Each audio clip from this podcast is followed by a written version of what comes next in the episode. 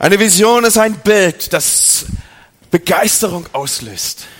So hat Bill Heibels einmal eine Vision definiert und beschrieben. Eine Vision, das sind einfach nicht einfach nur Worte, Leute, sondern Worte, die Kraft haben, die Herzen bewegen.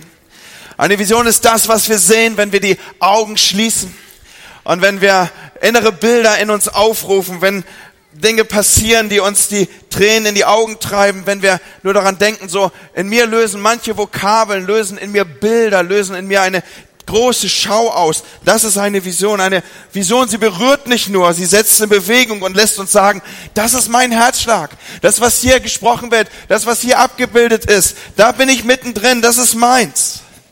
Und so ist die Kraft einer Vision, Menschen zu sammeln und ihre Kräfte zu mobilisieren, um ein zukünftiges Ziel zu erreichen. Uns ist es wichtig, dass wir wieder und wieder als Gemeinde das platzieren, dass wir uns neu ausrichten, dass wir sagen, das ist es, da wollen wir hin, das wird einmal sein. Und so gibt eine Vision immer Richtung und sie gibt immer wieder Orientierung auf dem Weg und auf das Ziel zu, auf das wir zusteuern. Das Wort Gottes gibt uns einen großartigen Hinweis, wie mit einer Vision umzugehen ist, die man empfangen hat. Eine Textstelle, die wir vor einigen Wochen schon hier miteinander geteilt haben. Ich lese sie uns aus Habakkuk 2 ab Vers 2. Was ich dir in der Vision sage, das schreibe in deutlicher Schrift auf Tafeln. Jeder soll es lesen können. Denn was ich dir offenbare, wird nicht sofort eintreffen, sondern erst zur festgesetzten Zeit. Es wird sich ganz bestimmt erfüllen. Darauf kannst du dich verlassen. Warte geduldig, selbst wenn es noch eine Weile dauert. Und ihr Lieben, Kirche, Gemeinde, Freunde, was immer ich hier sagen mag, unsere Vision ist, dass wir träumen von einer Kirche, in der einmal Tausende von Menschen Gott anbeten werden. Wir träumen von einer Kirche, in der Gott Fremde zu Gott Freunden werden und wo sie eine Umgestaltung, vielleicht zum Teil radikale Umgestaltung ihres Lebens erfahren werden. Wir träumen von einer Kirche, die sichtbar Verantwortung nimmt in der Gesellschaft. Und so ist das heute Morgen unser Thema. Wir werden uns um diese Aussagen herum gruppieren. Und das ist unser Wunsch, dass wir einig aus diesem Gottesdienst herausgehen und sagen, Herr, das ist unser Ziel, darauf gehen wir zu. Davon träumen wir gemeinsam. Ich nehme euch mit ein paar Jahre zurück. Und ich werde heute Morgen vielleicht mein Herz öffnen und innere Dinge aufschließen für euch, die ihr so in dieser Deutlichkeit noch nicht von mir gehört habt.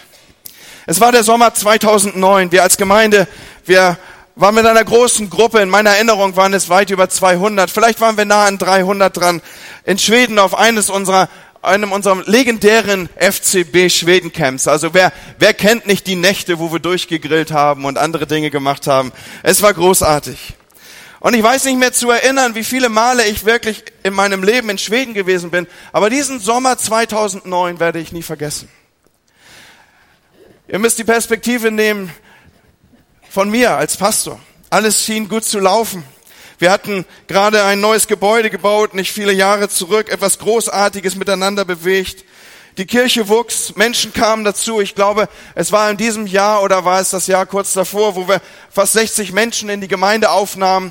Ein neuer Co-Pastor war zu uns aus einer anderen Gemeinde für die wachsende Arbeit gewechselt und äh, wir haben uns äh, auch auf dieser Freizeit näher kennenlernen können. Das war das erste Mal, dass er mit war in dieser Konstellation. Die Gemeinschaft war äh, erstarkt auch aus einem solchen Freizeitgeschehen heraus. Es hatte sich gut entwickelt.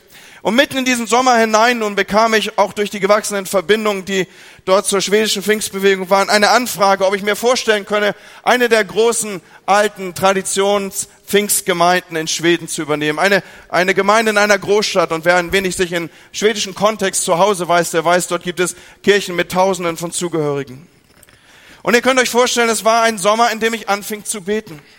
In dem ich vor Gott ging, auch mit diesem Gedanken und ich sagte, Gott, was ist dein Plan? Was hast du vor? Was ist das, was über meinem Leben, über dem Leben meiner Familie steht? Gib mir eine geistliche Schau von dem, was du möchtest. Im Herbst würde ich zehn Jahre in Bremen gewesen sein. Und dann gehen natürlich Gedanken durch den Kopf. Es ist der Zeitpunkt zu wechseln. Herr, es ist der Moment, wo du uns als Familie weiterführst. Mit all diesen Gedanken war ich beschäftigt. Und so ging ich vor Gott wie in keinem zweiten Sommer vielleicht, wo ich wirklich ihn gesucht habe für das, was sein Plan ist, auch über meinem Leben. Ihr könnt euch vorstellen, wenn man dann so mal bei Mitte 40 angekommen ist, dann will man was machen mit seinem Leben. Dann will man rein in das, was Gott für einen hat. Dann will man sein Leben nicht verspielen oder vertändeln, sondern dann will man mitten in dem sein, was das ist, was Gott einem gesagt hat. Und so gab Gott mir in diesem Sommer ein Bild, das mich seither antreibt und das mich bewegt, wie eben nur eine Vision es schaffen kann, jemanden zu bewegen. Und es ist die Antwort darauf, warum ich bin, wo ich bin und warum wir gemeinsam tun, was wir tun. Und Gott kam zu mir und er sprach, Andi, deine Zeit ist nicht zu Ende, sie beginnt gerade zuerst. Dein Platz ist nicht in Schweden, er ist hier, wie ich vor euch stehe. Ich habe dich dorthin gesetzt. Das ist nicht das Ende, es ist der Anfang. Es gilt darum, Dinge zu erneuern, umzubauen und zu reformieren. Und er gab mir eine geistliche Schau von dem, was werden würde. Und so bekam ich eine Schau von unserer Gemeinde und das Bild, in das sie sich hineintransformieren sollte. Ich sah ein Bild von unserer Gegend hier in Bremen und umzu. Und ich sah, wie einzelne Gemeinden da waren und weitere hinzukommen sollten. Aber diese Gemeinden, sie arbeiten eigentlich alle alleine vor sich hin. Jeder schaute so auf das Seine, würde man vielleicht in biblischen Worten ausdrücken. Und Gott zeigte mir, dass er diese Gemeinden zusammenführen wollte und dass diese Gemeinden unter ein gemeinsames apostolisches Haus kommen sollten. Ein Haus mit vielen, zum Teil sehr unterschiedlichen Räumen. Und dass die Pastoren und die Mitarbeiter aus über die lokalen Grenzen ihrer Gemeinde hinweg zusammenarbeiten sollten. Und Gott zeigte mir, dass die FCB ein solches apostolisches Haus sein sollte. Ich es in einem Bild fast wie ein Nachtgesicht. Und ich erinnerte, wie ich damit schwanger ging, wie ich damit unruhig wurde.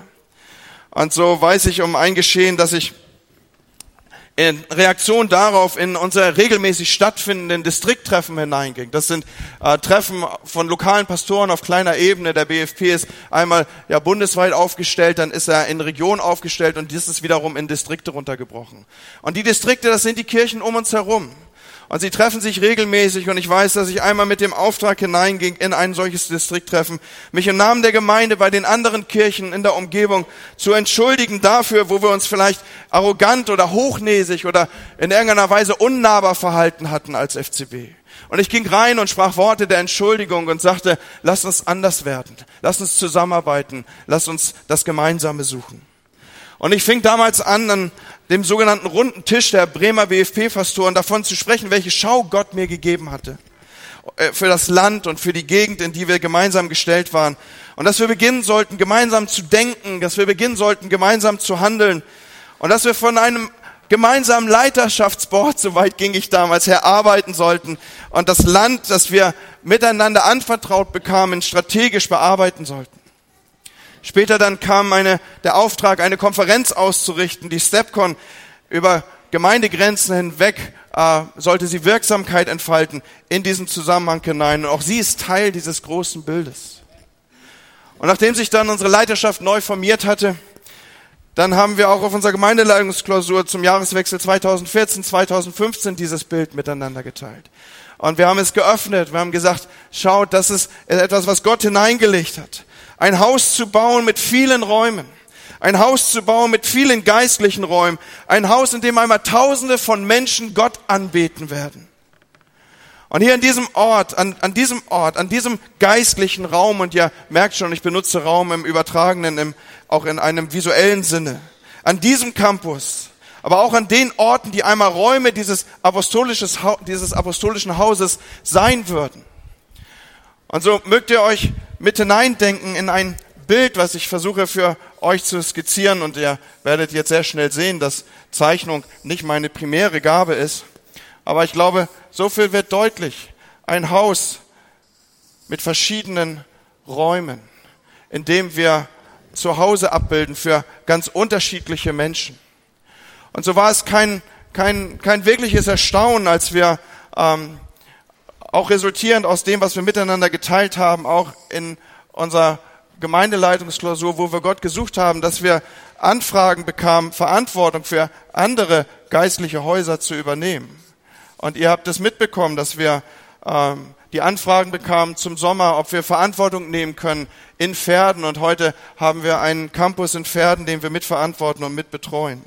Und zum Ende des Jahres, auch das habt etliche von euch äh, mitbekommen, wir haben es in der Gemeindeversammlung abgebildet, kam Bremerhaven dazu.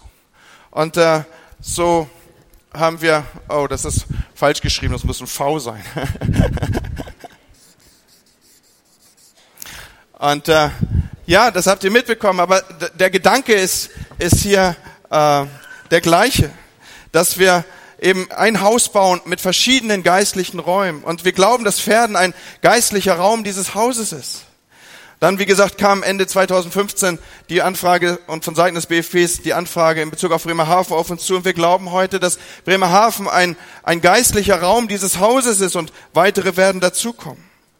Die Vision, die uns an dieser Stelle antreibt, ist, für so viele Menschen wie möglich ein geistliches Zuhause zu sein, ihr geistliches Haus zu sein, Freunde. Ein Haus, in dem wir einmal mit Tausenden von Menschen Gott anbeten werden, in dem es um ihn geht, wo er der Hausherr ist, wo er das Zentrum ist, der Mittelpunkt. Es ist sein Haus, das Haus Gottes. Ja, wir träumen von einer Kirche, in der einmal tausende Menschen Gott anbeten. Und nun gibt es wie in jedem Haus mit unterschiedlichen Räumen auch unterschiedliche Art und Weise natürlich, wie diese Räume gestaltet sind. Und das gilt auch für geistliche Räume. Pferden ist anders als Bremen und Bremerhaven ist wieder anders und andere werden wiederum anders sein. Das, was wir in den letzten Wochen erprobt haben, ist, dass wir in dem gleichen Haus verschiedene geistliche Räume erprobt haben. So haben wir ein Gottesdienstformat angeboten, das um 9.30 Uhr ist und ein anderes war um 11 Uhr. Und obwohl es im gleichen Haus ist, sind es unterschiedliche Räume, unterschiedliche geistliche Räume, die unterschiedlichen Menschen zu Hause anbieten. Wir sprechen dabei von unterschiedlichen Gottesdienstformaten. Und Freunde, Menschen sind unterschiedlich. Und deswegen reagieren und reflektieren sie auch unterschiedlich auf geistliche Räume. Die einen sind mehr mit dem einen identifiziert und andere sind mehr mit anderem und einem anderen Format und Angebot identifiziert. Das Entscheidende dabei ist allerdings, und schaut, wir sind so gebaut, dass wir andere nur und am liebsten an die Orte mitnehmen, mit denen wir größtmöglich und meistmöglich identifiziert sind. Und deshalb erproben wir verschiedene Formate, weil Menschen eben unterschiedlich sind. Und weil in einer wachsenden Gemeinde immer mehr unterschiedliche Menschen zusammenkommen. Deshalb schaffen wir diese unterschiedlichen Formate, um unterschiedlichen Menschen ihren geistlichen Raum zu geben. Und Natürlich sind diese Räume auch ausgerichtet auf Menschen, die vielleicht noch gar nicht da sind, die in einer anderen Kultur anders sozialisiert sind, die sich stärker auch auf die nachwachsende Generation ausrichten. Ein anderer Frömmigkeitsstil vielleicht, ein anderes Angebot im gleichen Haus, das sie in ihrer Prägung abholt. Aber nochmal, das, das Ziel ist, oder der, der, der treibende Gedanke im Hintergrund ist, das Format, das deiner Spiritualität den bestmöglichen Raum geben wird. Das wirst du wählen für dich. Aber was viel wichtiger ist noch, nur zu diesem wirst du auch jemand mitbringen. Du wirst nie und nimmer Menschen an Orte führen, an einen geistlichen Raum, ich bleibe mal in dieser Begrifflichkeit, in dem du dich selber nicht als Zuhause erlebst. So, das hat was miteinander zu tun. Und äh, das ist das eigentliche Ziel, wo wir auf den Kern von Gemeinde zustoßen. Das Haus Gottes ist ein Ort, wo Menschen dem Hausherrn bekannt gemacht werden. Ein Gottesdienst ist quasi so eine Art, ja, darf ich ein, ein neudeutsches Wort benutzen, so eine Art Date-Arrangement, so ein, ein, äh, ein Verabredungsraum, den man arrangiert, um sich besser kennenzulernen. Sowohl die, die den Herrn schon kennen, als besonders auch die, die den Herrn noch nicht kennen. Und jetzt fragst du vielleicht, Mensch, geht das nicht an jedem anderen Ort auch? Ja, natürlich, aber auch mit Einschränkungen nein. Denn es liegt eine besondere Verheißung auf dem Zusammenkommen der Gemeinde. Das Wort Gottes sagt, da wo zwei oder drei in meinem Namen zusammenkommen, da bin ich mitten unter ihnen. Und an anderer Stelle drückt das Wort Gottes aus, dass wenn wir zusammenkommen im Lobpreis, dann wohnt Gott in besonderer Weise unter seinem Volk. Mit anderen Worten, wenn die Gemeinde, wenn das Volk Gottes, wenn die Kirche zusammenkommt, dann ist das ein Ort der besonderen Nähe Gottes. Und wenn Gott besonders nah ist, ist es auch besonders leicht, natürlich Menschen mit Gott, im bekannt zu, mit Gott bekannt zu machen. Und so ist das auch der Hintergrund, vor dem wir immer wieder auch einen Aufruf platzieren in unseren Gottesdiensten. Es ist der eigentliche Höhepunkt. Es geht darum, Menschen mit dem lebendigen Gott bekannt zu machen. Und so werde ich nicht müde, das zu sagen. Der Höhepunkt eines Gottesdienstes ist nicht unsere verzückte, ekstatische, hingegebene Art und Weise, in der wir im Lobpreis aufschwimmen, sondern ist da, wo ein Mensch vom Tod zum Leben durchdrückt wo er von Tod zum Leben durchbricht. Das ist die, die maximale Manifestation der Gegenwart Gottes und des Wunders Gottes in einem Gottesdienst. So, was ist die Vision der FCB? Wo geht es hin? Wir kommen zusammen unter dem Stichwort Vision Sunday. Ein Wort Gottes hat mich da besonders beschäftigt und ihr könnt euch vorstellen, mit, einem solchen, mit einer solchen Predigt läuft man lange schwanger. Mit solchen Gedanken, die man platzieren möchte an diesem Tag, ist man lange unterwegs. Und so kam in den letzten Wochen ein, ein Wort von Gott in meinen, in meinen Kopf, das ich mit euch teilen möchte, als ich diese Gedanken immer und immer wieder bewegte. Und ich den Herrn fragte, Herr, was ist das, was du so reinstellst nochmal auch, wo wir vielleicht etwas abbilden, absehen, äh, nachzeichnen können, was du hast. Sprich prophetisch auch in unsere Mitte, Herr. Und so nehme ich euch mit zu dieser Textstelle aus Jesaja 54 ab Vers 2. Mache den Raum deines Zeltes weit und breite aus die Decken deiner Wohnstadt. Spare nicht Spanne deine Seile lang und stecke deine Flöcke fest, denn du wirst dich ausbreiten zur Rechten und zur Linken. Und deine Nachkommen werden Völker beerben und verwüstete Städte neu bewohnen. Das ist das Wort Gottes. Und ich glaube wirklich, so habe ich es empfangen, dass dieses Wort von Gott etwas Prophetisches abbildet über und für uns als Gemeinde.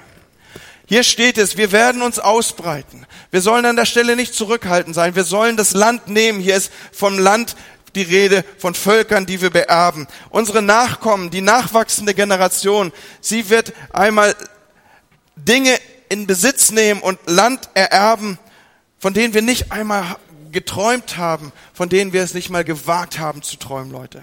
Und wir werden verwüstete Städte. Was sind denn verwüstete Städte? Es sind doch Orte, an denen einmal Leben war und die jetzt ein wenig schwächeln, die jetzt wüst da sind, die, die, denen es jetzt nicht gut geht. Wir werden diese Städte mit neuem Leben ausstatten und sie bewohnen. Und das spricht für mich für Gemeinden vielleicht, die, die ins Straucheln gekommen sind, dass wir sie, die jetzt unbewohnte Räume sind, nehmen und mitgestalten und sie zu neuem Leben führen und neue bewohnte Orte aus ihnen machen. Versteht ihr, warum ich glaube, dass das ein prophetisches Wort ist für uns als Gemeinde? So, wo geht es hin? Was wird sein? Was ist die Orientierung, die wir nehmen werden und wollen als Kirche? Wir wollen ein apostolisches Haus bauen mit vielen Räumen. Dabei sind Räume, ihr habt es aufgenommen und wahrgenommen, Campusse als auch unterschiedliche Formate zugleich. Wir spielen da ein wenig mit den Begriffen. Ein Raum kann ein Format sein, ein Raum kann auch ein anderer lokaler Ort sein. Aber noch einmal, das Ziel ist es, möglichst vielen Menschen ein geistliches Zuhause zu geben. Hunderte Menschen, Leute. Tausende Menschen, viele, dass sie ihren Platz im Haus Gottes einnehmen. Ja, wir träumen von einer Kirche, in der tausende Menschen Gott anbeten. Aber das ist das, was Leidenschaft in mir auslöst. Das ist das innere Bild, dem ich mich verpflichtet weiß. Das ist das, was mich antreibt, was mich morgen auf, morgens aufstehen lässt und mich nach 15, 16 Arbeitsstunden wieder ins Bett gehen lässt. Wir werden es sehen. Gott wird es uns schenken. Und wir wollen einfach hineinhorchen in das, was Gott hat. Und so darf ich Pastor Michi bitten, dass er Fortsetzung macht, uns reinzunehmen in das, was bedeutet eigentlich das nächste Statement für uns. Ja, vielen Dank, Andy, für die Ausführung gerade dieses ersten Statements, dieses Vision Statements, das ja Andy uns so schön vorgeführt hat. Wir träumen von einer Kirche, in der tausende Menschen Gott anbeten und anbeten werden. Und wir glauben, dass das ist. Und es gibt ein weiteres Statement, das diesen Traum von Kirche beschreibt. Und viele von euch kennen das schon. Wir haben es hier hinter mir schon an der Wand. Wir haben es hier auf diesen Roll-ups mitstehen. Wir träumen von einer Kirche, in der Gott Fremde zu Gott Freunden werden. Unser Auftrag als, als Kirche, als Gemeinde spitzt sich genau in diesem Punkt zu. Menschen lernen Jesus kennen und sie werden in ihrem Innersten Sie werden in ihrem Leben umgestaltet. Wohin? Auf Christus hin. Wenn das nicht wäre, dann bräuchte es Kirche nicht mehr. Dann bräuchte es Gemeinde nicht mehr. Dann könnte Jesus auch einen Schlussstrich unter die Weltgeschichte ziehen und sagen, gut, das war's. Bis hierhin war es ja ganz schön, aber nun brauchen wir das Ganze nicht mehr und er holt uns als Gemeinde zu sich nach Hause und sagt, gut, jetzt machen wir im Himmel weiter. Es bräuchte die Kirche nicht mehr. Aber Jesus ist gekommen, um das Verlorene zu retten. Und das Verlorene ist noch nicht so gerettet, wie er gesagt hat, die Zahl ist voll, ich bin da, meine Gemeinde ist fertig. Und so hat er diesen Auftrag an uns als Gemeinde weitergereicht, hat gesagt, nun geht ihr hin und macht zu Jüngern alle Völker.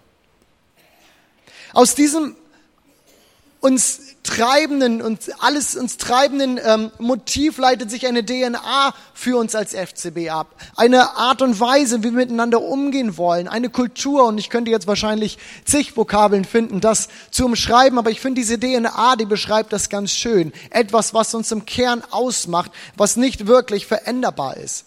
Und diese DNA lässt sich vielleicht am einfachsten zusammenfassen in einem, pass auf, jetzt kommt was ganz Besonderes, in einem Herzlich willkommen. In einem herzlich willkommen. Diese DNA, diese Art und Weise, diese Kultur lässt sich am besten zusammenfassen in einem herzlichen Willkommen. Herzlichkeit ist Freundlichkeit, die aus dem Herzen kommt. So hat das mal jemand gesagt. Und ich finde, das drückt es ganz gut aus. Aus unserem Herzen, aus unserer innersten Überzeugung ist uns jeder, jeder Mensch willkommen.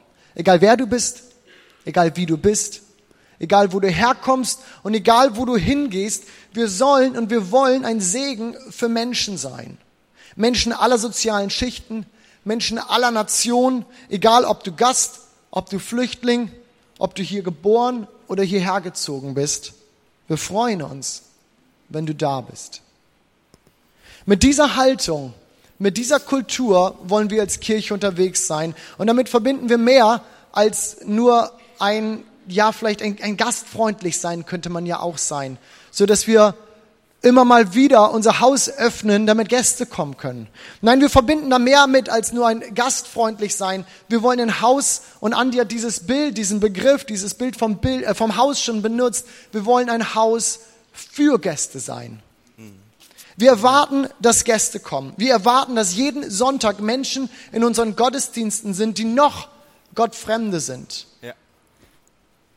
aber die hier zu Gott Freunden werden können und eine Umgestaltung ihres Lebens erfahren. Und wir wollen jeden einladen, Teil dieses Hauses zu werden. In welchem Raum ist erstmal gleich. Aber wir wollen jeden einladen, dass sie Teil dieses Hauses werden, Teil unserer Familie werden. Und deswegen sind wir im Kern unserer Arbeit auf Menschen ausgerichtet, die noch nicht da sind. Deshalb haben wir seit kurzem einen Frühstückshauskreis jeden Samstagvormittag, an dem es ganz einfach ist, Anschluss zu finden, an dem es ganz einfach ist, einfach zu kommen, Menschen kennenzulernen, schön zu frühstücken und mit den Leuten, die da sind, über Gott und die Welt ins Gespräch zu kommen und so einen Weg in die Gemeinde reinzunehmen. Das ist der Grund, warum wir auch dieses Jahr wieder neu auch in unserem Foyer etwas verändern werden und dort investieren werden und dort gucken wollen, dass wir das noch gästefreundlicher machen, noch mehr gestalten, dass jemand, der neu ist, der das alles hier nicht kennt, dort sofort Anlaufpunkte findet und sagt, okay, ich Come weiß, on. wie ich mich hier zurechtfinde. Ja. Das ist der Grund, warum ihr immer wieder hier im Haus und überall gerade auch im Foyer unsere Kontaktkarten findet, weil Menschen einfach Möglichkeit haben sollen, mit uns in Kontakt treten zu können. Und ich habe jede Woche, fast jede Woche ausgefüllte Kontaktkarten auf meinem Schreibtisch liegen von ja, Leuten, die sich an uns wenden, von Leuten, die Informationen über die Gemeinde haben wollen, von Leuten, die eine Kleingruppe suchen, die sich bekehrt haben oder die irgendwo näher an die Gemeinde ran wollen. Warum das Ganze? Weil wir eine Familie sind, die Gäste erwartet. Weil wir als Gemeinde eine Familie sind, die Gäste erwartet. Jesus hat diese Ausrichtung des Reiches Gottes in einem Gleichnis mal ganz, ganz spannend und ganz gut irgendwie zum, zum Ausdruck gebracht. Und das ist ein recht bekanntes Gleichnis. So dem einen oder anderen wird das, oder dem einen oder anderen wird dieses Bild bekannt vorkommen. Er schreibt in Lukas 15, welcher Mensch ist unter euch, der 100 Schafe hat und wenn er eins von ihnen verliert, nicht die 99 in der Wüste lässt und geht dem Verlorenen nach, bis er es findet. Heute gehen nicht mal mehr drei Prozent der Deutschen regelmäßig in einen Gottesdienst.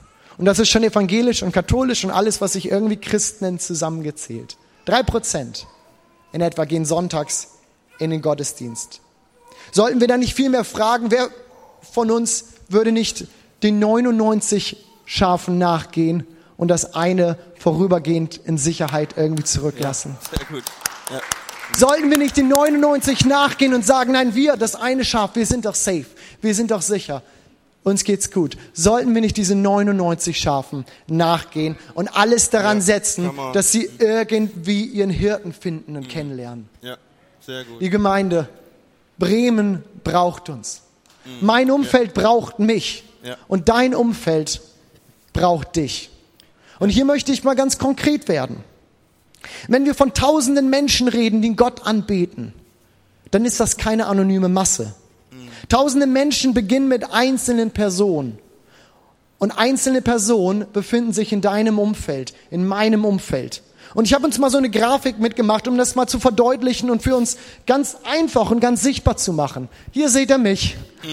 Und da seht ihr mein Umfeld. Ihr seht meine Familie, ihr seht meine Freizeit, ihr seht meine Freunde, Nachbarn, Schule, Arbeit. Ich muss unbedingt was für meine Arbeitskollegen machen. Ja, Ihr seht meine Gemeinde. Das ist so mein natürliches Umfeld. Das ist, sind die Leute, die so um mich rum sind. Und für viele Leute sind das vielleicht so, man hat da mal so ein bisschen nachgeforscht und versucht, das rauszufinden. Vielleicht so 40 Personen, die so um uns rum sind, die vielleicht ganz nah um uns herum sind.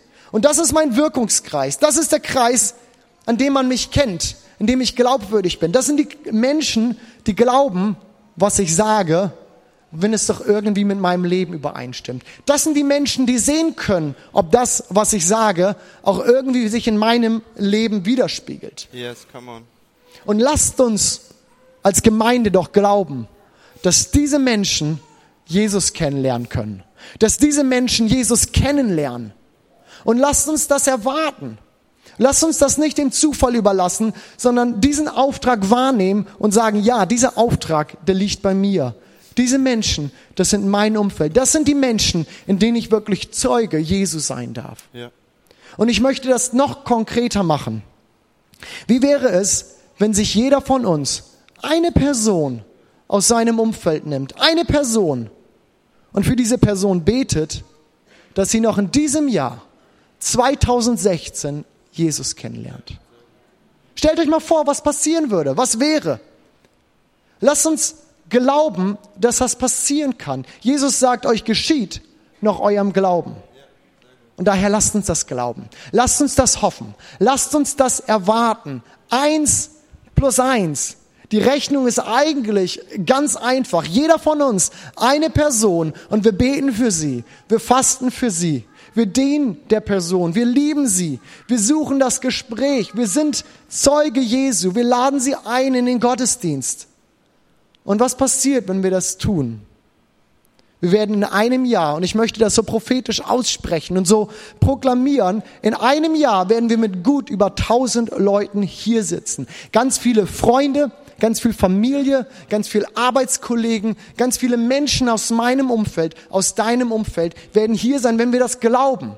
Wenn wir diesen Auftrag Jesu wahrnehmen, dass wir sagen, ja, wir sind Zeugen. Und das heißt nicht irgendwie, ich muss hingehen an die nächste Straßenecke und da predigen. Nein, hier liegt unser Auftrag. Lasst uns da ganz konkret werden. Lasst uns das konkret machen. Wir träumen von einer Kirche, in der Gott Fremde zu Gott Freunden werden. Aber das Ganze beginnt bei einer entsprechenden Kultur, mit einer DNA, mit einer Art und Weise, wie wir ticken, wie wir denken, einem ganz herzlichen, einem offenen, einem integrierenden, herzlich willkommen. Schön, dass du da bist. Du bist hier genau richtig. Das ist unser Traum von Kirche. Gottfremde zu Gottfreunden und eine Umgestaltung in ihrem Leben. Andi, ich übergebe wieder an dich. Du willst uns weiter reinnehmen in den nächsten Punkt, den wir als Kirche irgendwie nehmen.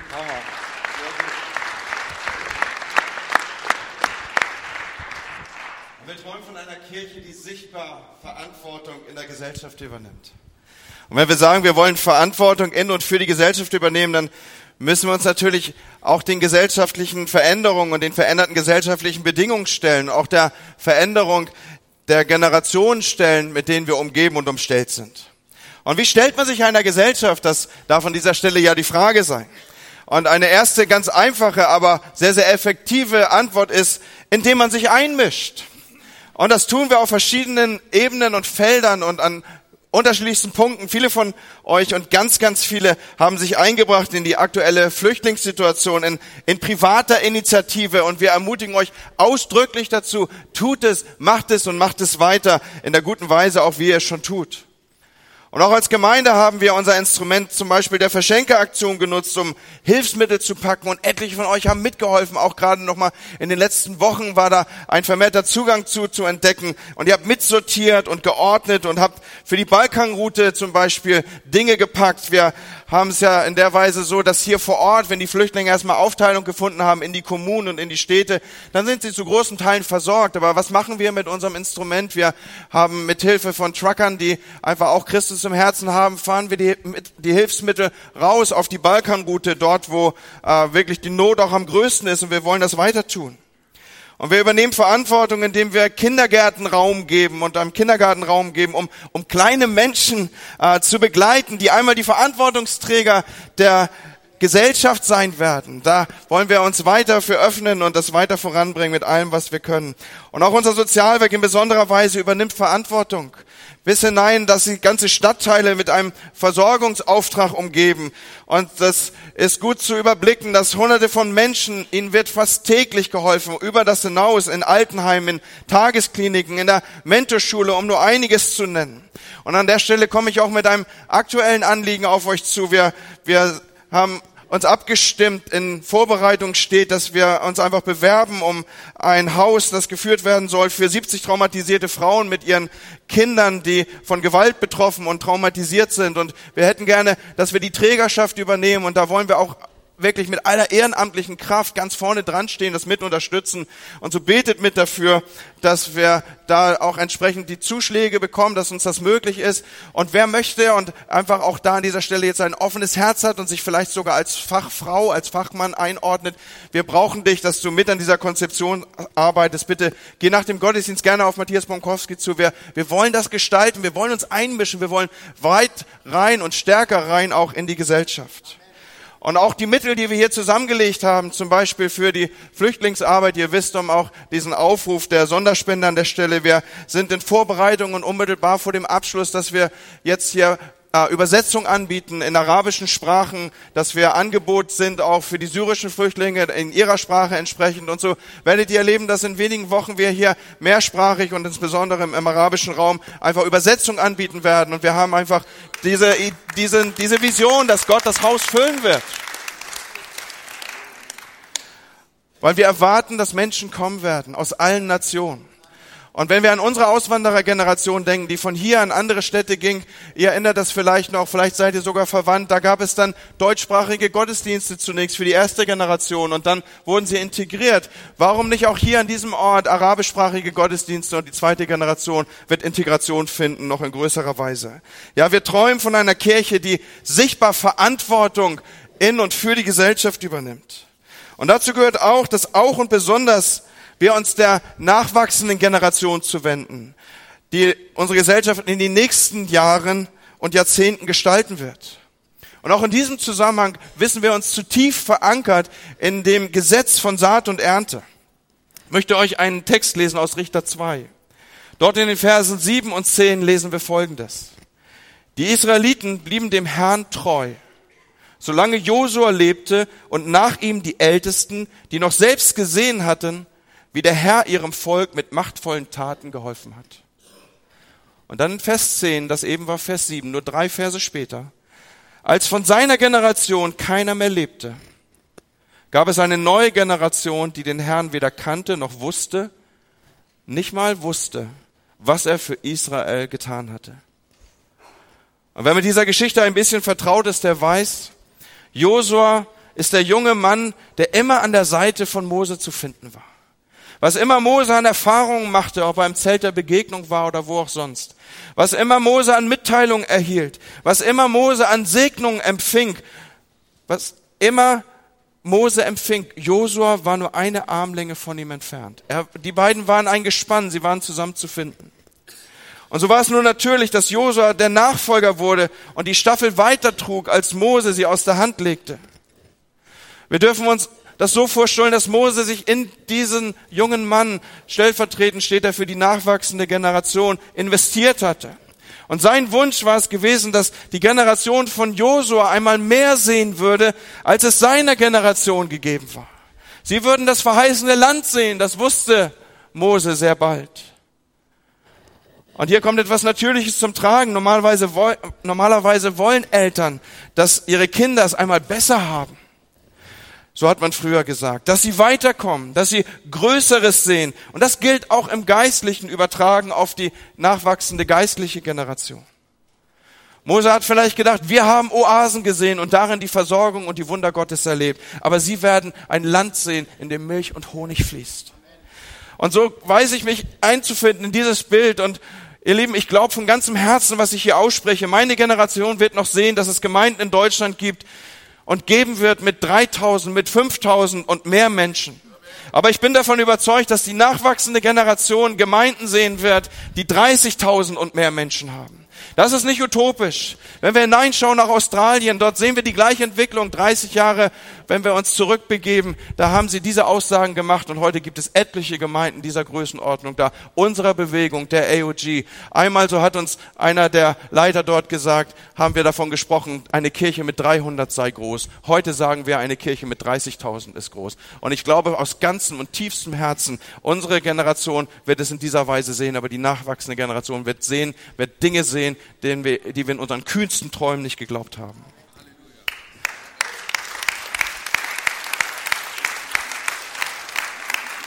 Aber wenn wir hineinschauen in das Buch Josua, dann entdecken wir etwas schmerzhaft. Nämlich, dass an Josuas Seite etwas Entscheidendes fehlt. An seiner Seite ist keine nachwachsende Generation zu finden. Da sehen wir ein anderes Gespann, als Mose es mit Josua abgebildet hat. An seiner Seite finden wir diese Konstellation nicht aufgestellt. Mit dem Resultat und der Folge, die wir miteinander gelesen haben. Als von seiner Generation keiner mehr lebte, gab es eine neue Generation, die den Herrn weder kannte, noch wusste, was er für Israel getan hat. Ihr Lieben, diese Textstelle hat zu mir gesprochen.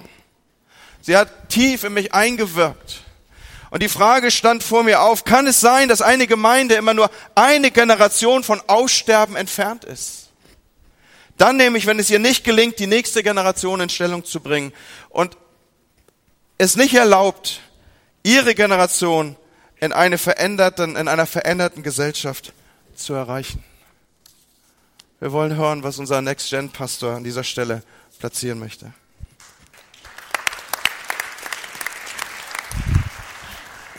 Guten Morgen. Ich möchte ein wenig über die Langfristigkeit unserer Vision sprechen heute Morgen, okay? In der Bibel finden wir ein Gleichnis, das Jesus erzählt, und zwar eine Geschichte von zwei Männern, die ein Haus bauen wollen. Ja, der eine baut sein Haus auf Sand und der andere baut sein Haus auf einem Felsen. Später kommt ein Sturm und der ist so heftig, dass er die, die, ähm, die Grundmauern des ersten Hauses mit sich reißt, ja, das Fundament wegspült und dieses Haus bricht in sich zusammen. Aber das andere Haus, was auf dem Felsen gebaut worden ist, bleibt bestehen und überdauert den Sturm. Amen. Amen. Und Jesus vergleicht hier, macht hier einen Vergleich mit Menschen, also der Mann, der sein Haus auf dem Felsen gebaut hat, ist sozusagen ein Gleichnis für die Menschen, die seine Worte hören und dann auch danach leben. Und die Menschen, die aber nur seine Worte hören, sie aber nicht tun, diese Menschen werden am Ende weggespült wie das erste Haus.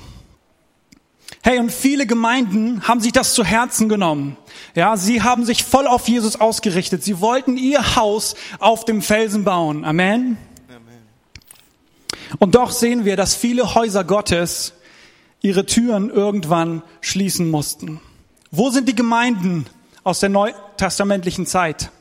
Wo sind die Gemeinden, die noch vor 100 Jahren dieses Land geprägt haben? Da, dabei haben sie doch alle versucht, ihr Haus auf dem Felsen zu bauen. Amen. Es ist eine Sache, sein Haus auf dem Felsen zu bauen, aber eine andere, diese Weisheit auch an die nächste Generation weiterzugeben. Ja, sehr gut. Denn wenn die Söhne und Töchter eines Hauses nicht wissen und nicht verstehen, warum ihr Haus auf dem Felsen steht, dann kann es sehr gut passieren, dass sie eines Tages ein eigenes Haus bauen, das auf Sand steht. Wir glauben, dass Gott uns nicht gerufen hat, ein Apostol apostolisches Haus zu bauen, in dem für eine kurze Zeit tausende Menschen zusammenkommen, um ihn anzubeten. Wir glauben, dass Gott uns nicht gerufen hat, ein apostolisches Haus zu bauen, in dem für eine kurze Phase Gottfremde zu Gottfreunden werden. Wir glauben, dass Gott uns nicht gerufen hat, ein apostolisches Haus zu bauen, das für eine kurze Zeit sichtbar Verantwortung in der Gesellschaft übernimmt.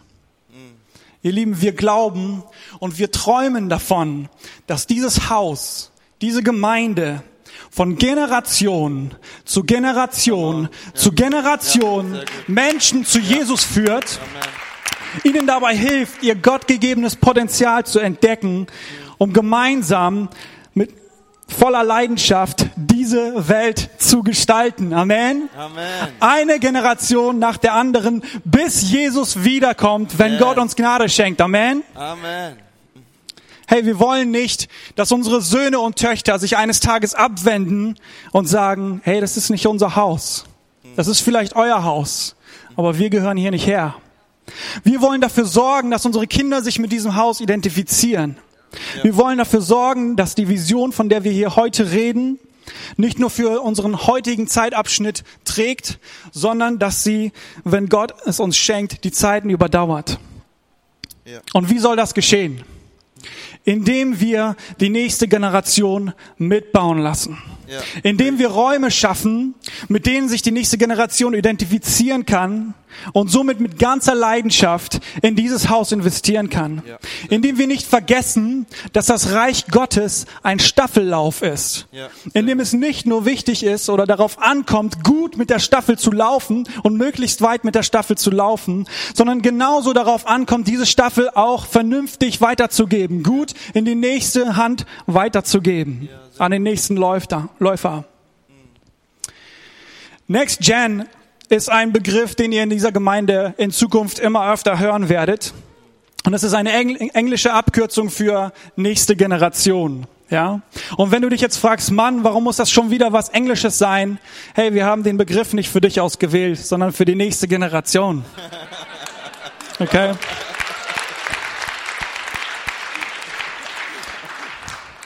Next Gen ist ein neuer Name für den Bereich junge Gemeinde. Und wir haben angefangen in der jungen Gemeinde und wir werden es noch weiter zuspitzen, enger miteinander zusammenzuarbeiten und dafür zu sorgen, dass die jungen Leute in dieser Gemeinde nicht eines Tages Menschen sind, die mal in der Kinderkirche oder bei den Rangern oder bei der Jugend waren und heute wer weiß wo sind, sondern wir wollen, dass sie zu Söhnen und Töchtern des Hauses werden. Ja, verwurzelt im Hause Gottes. Persönlichkeiten, die zu Menschen, Männern und Frauen des Glaubens heranwachsen und Verantwortung in dieser Gemeinde und unserer Gesellschaft übernehmen. Wir wollen dafür sorgen, dass diese Gemeinde ein Ort ist, an dem sie zu Hause sind. Ein Ort, an dem sie es lieben, Gott anzubeten und Gott fremde Freunde einladen, damit auch sie Freunde Gottes werden. Ein Ort, an dem sie in Leiterschaft hineinwachsen können, um neue Wege zu gehen, um die Liebe, Gottes in diese Welt zu bringen und ihr Umf Umfeld zu prägen, ja, diese Welt zu gestalten. Auf der Uni, auf dem Arbeitsplatz, in den Schulen, in ihrem Freundeskreis. Wir wollen nicht, dass Sie hier groß werden, um eines Tages ein Haus auf Sand zu bauen. Wir wollen, dass dieses Haus Ihr Haus wird. Amen. Und wir wollen, dass Sie eines Tages die Staffel nehmen, um weiterzulaufen, als wir gelaufen sind. Liebe Gemeinde, um weiterzulaufen, als wir gelaufen sind.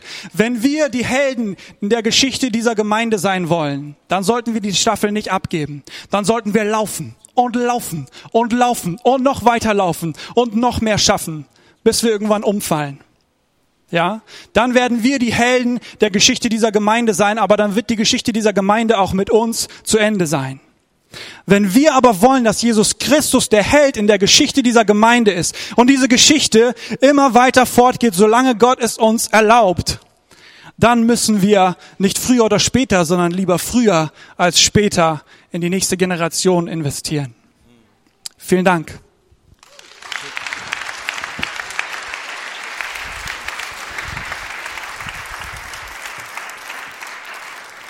So, wir träumen von einer Kirche, in der tausende Menschen Gott anbeten. Und ich darf diesen Traum weiterführen. Wir träumen von einer Kirche, in der Gott Fremde zu Gott Freunden werden und eine Umgestaltung ihres Lebens erfahren. Und wir träumen von einer Kirche, wir haben es eben ausgeführt, die sichtbar Verantwortung in und für die Gesellschaft übernimmt. Und in diesem Moment, wo ich das hier ausspreche, bitte ich, dass wir eine kleine Karte durch die Reihen gehen lassen. Dass die Ordner einfach vorbereitet sind, diese Karte jetzt zu verteilen und dass sie durchgeht, so ähnlich wie du es gewohnt bist, Jahreslosungen zu nehmen. Und äh, das wäre total cool, wenn ihr sie gleich nehmt und in die, in die Hände nehmt. Und äh, auf dieser Karte findet ihr hinten, ich träume von einer Kirche, ich träume von einer Kirche, ich träume von einer Kirche. Und schaut, was hier Ausdruck findet, ist, mache diese Vision zu deiner Vision. Und äh, es ist eine Karte, die wie keine zweite dazu angelegt ist, dass du sie in dein favorisiertes Buch legst. Und äh, dass wann immer du äh, die Fernsehzeitung aufmachst, dass du diese Karte findest. Oder vielleicht ist es ja auch tatsächlich äh, ein Andachtsbuch oder die Bibel vielleicht am Ende. Ja, also dass du es da reinlegst. Oder du heftest es an, an den Kühlschrank. Schaut, der Hintergrund ist, ähm, mache es zu deiner Vision. Das ist das Stichwort, das hier gesetzt ist. Und mach es zu deiner Vision heißt, wovon träumst du? Dass du einmal mit dieser Person zusammen Gott anbeten wirst. Oh, ich weiß doch von vielen von euch, dass da Kinder sind, die nicht errettet sind. Es kann uns doch nicht egal sein, dass sie auf ewig verloren sind. Und wenn wir also diese Karte nehmen, und Michael hat uns darauf hingeführt, Pastor Michael hat davon gesprochen, dass er gesagt hat, eine Person in diesem Jahr, die du zu Christus führst. Wenn du da den Namen deines Mannes einträgst oder den Namen deiner Tochter, den Namen deines Sohnes, dann heißt dieser Satz für dich, ich träume von einer Kirche, in der Erika Gott anbetet. Ich träume von einer Kirche und jetzt setze ich jeweils den gleichen Namen ein, in der Erika zu einem Freund Gottes wird und eine Umgestaltung ihres Lebens erfährt. Ich träume von einer Kirche, in der Erika einmal sichtbar Verantwortung für die Gesellschaft übernimmt. Oder vielleicht ist das ein anderer Name. Ich träume von einer Kirche, in der Marlon Gott anbetet. Ich träume von einer Kirche, in der Marlon ein Freund Gottes wird und umgestaltet wird in das Bild Gottes hinein. Ich träume von einer Kirche, in der Marlon sichtbar Verantwortung in dieser Gesellschaft übernimmt. Wir wollen euch durch dieses kleine Giveaway anregen. Mach diese Vision zu deiner Vision. Vergiss es nie wieder. Leg es dir an deinen Ort. Wenn du sagst, eine Karte reicht mir nicht, da sind vier Kinder, die Gott nicht kennen. Da ist ein Ehepartner, der Gott nicht kennt. Ich brauche mindestens fünf Karten. Dann nimm fünf Karten und leg sie dir in die Bibel. Leg sie dir in die, was auch immer, wohin. Aber fang an dafür zu beten, dir geschehe nach deinem Glauben. Sprich es aus, sprich es in die unsichtbare Welt aus. Sprich aus, dass dieser Mensch mit dir zusammen Gott anbeten wird. Und du wirst sehen, was du glaubst. Also bitte ich, dass wir einen Moment der Stille nehmen, wo du dich bewaffnest hiermit. Greif zu. Schreib Namen auf. Wisst ihr, Namen sind nicht irgendetwas. Namen sind im Himmel bekannt. Die Bibel spricht davon, dass Namen im Buch des Lebens sind. Wenn du hier einen Namen aufschreibst, dann ist es, als würdest du ihn Gott hinhalten und sagen, Herr, ich träume davon, in einer Kirche zu sein, wo mein Kind, und jetzt setzt du da deinen Namen ein, Gott anbetet.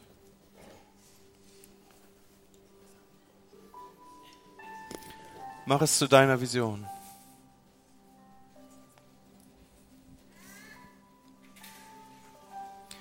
Und ich bin sicher, während ich das ausspreche hier, da stehen in dir Namen auf. Von Menschen, mit denen du dir so sehr wünschst, dass du zusammen einen Gottesdienst aufsuchst. Von denen du dir so sehr wünschst, dass du gemeinsam mit ihnen deinen Platz in der Gesellschaft nimmst. Von denen du dir so sehr wünschst, dass sie verändert werden. Und erlaubst dem Heiligen Geist mal diese Namen hochzuholen. Wir wollen gleich zusammen für sie beten.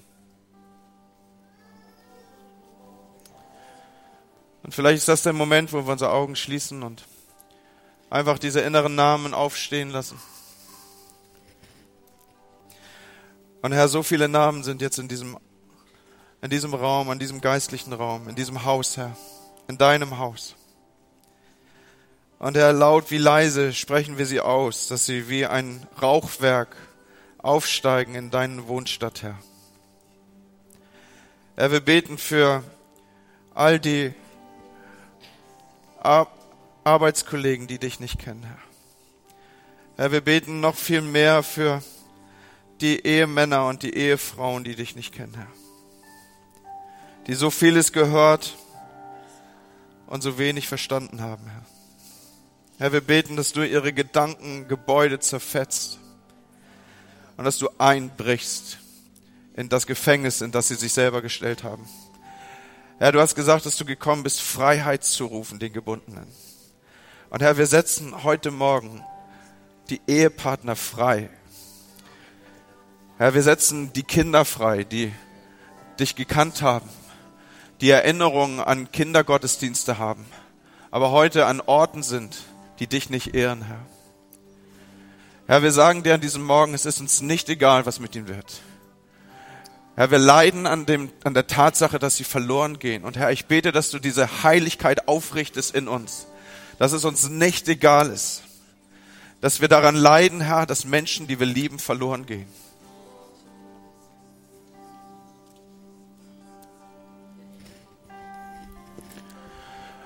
Und während wir so die Augen geschlossen halten, möchte ich über unsere Gemeinschaft hinweg fragen, ist heute Morgen jemand hier, der von sich selber empfindet, ich bin kein Freund Gottes.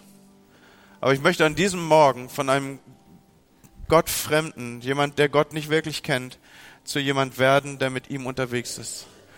Zu was ich dich einlade, ist das, wozu das Wort Gottes mich auffordert, dass ich Botschafter an Christi Stadt bin. Es ist also der Herr Jesus selber, der dich einlädt, mit ihm zu gehen. Und ich lade dich ein, dein Leben ihm zu geben. Deswegen die Frage an dieser Stelle, ist jemand in unserer Mitte? Ist jemand hier in diesem Raum? Während wir wirklich ganz intim mit Gott selber gerade unterwegs sind und jeder so sein Haupt gesenkt hält vielleicht und im Gebet verbunden ist. Ist jemand hier, dann zeig mir deine Hand, dass du sagst, ich möchte heute Morgen, dieser Vision Sunday ist der Tag, wo ich von einem Gottfremden zu einem Gottfreund werde, weil ich in diesem Haus den Hausherrn kennenlerne, Jesus Christus, der gesagt hat, er ist in unserer Mitte nach seiner Verheißung, wo zwei oder drei zusammen sind. Ist jemand hier, der diese, diese Berührung in seinem inneren Menschen spürt, hier passiert gerade was mit mir? Gott meint hier mich? Dankeschön, vielen Dank, Dankeschön, Dankeschön, Dankeschön, vielen Dank. Oh, ich würde mich so freuen, mit euch noch zu reden nach dem Gottesdienst so freuen, mit euch zu beten. Deswegen lade ich euch ein, hier nach vorne auf die rechte Seite zu kommen, wenn ihr mögt oder wenn ihr sagt, ich möchte lieber auf die Gebetsteams zugehen, von denen du gesprochen hast, Pastor. Dann bist du auch dazu eingeladen. Geh in die Seiten. Nach dem Gottesdienst werden dort Menschen stehen, die auf dich warten, die gerne mit dir beten. Aber Herr, ich danke dir, dass heute Morgen in diesem Gottesdienst Menschen von Gottfremden zu Gottfreunden werden und dass du ihnen begegnest als der Auferstandene und als der Hausherr dieses Hauses. Und ich bete mit euch gerne zusammen ein Gebet und lade die Gemeinde ein, dass wir uns dazu erheben. Wenn wir ein Gebet sprechen, das unser Leben dem Herrn überträgt, dann ist es nicht verkehrt, wenn wir das alle mitsprechen. Das können wir sonntäglich, das sollten wir täglich tun dass wir sagen, Herr, es bleibt bei dem, was abgemacht ist. Und der, der du deine Hand gehoben hast, ich lade dich ein, mitzubeten, während wir während ich jetzt vorbete und die Gemeinde mit dir nachbetet. Und dieses Gebet lautet, lieber Herr Jesus, ich gebe dir mein Herz und Leben an diesem Morgen. Ich möchte, dass du der Herr meines Hauses bist. Dass du die Räume meines Hauses bewohnst. Ich übergebe dir die Verantwortung für mein Leben und bitte dich um die Vergebung meiner Schuld. Danke, dass von diesem Moment an auch für mein Leben gilt. I am a child of God. Ich bin ein Kind Gottes. Im Namen Jesu bete ich dieses Gebet. Du erhörst mich. Amen. Amen. Kommt, lasst uns den Menschen mal einen Applaus geben.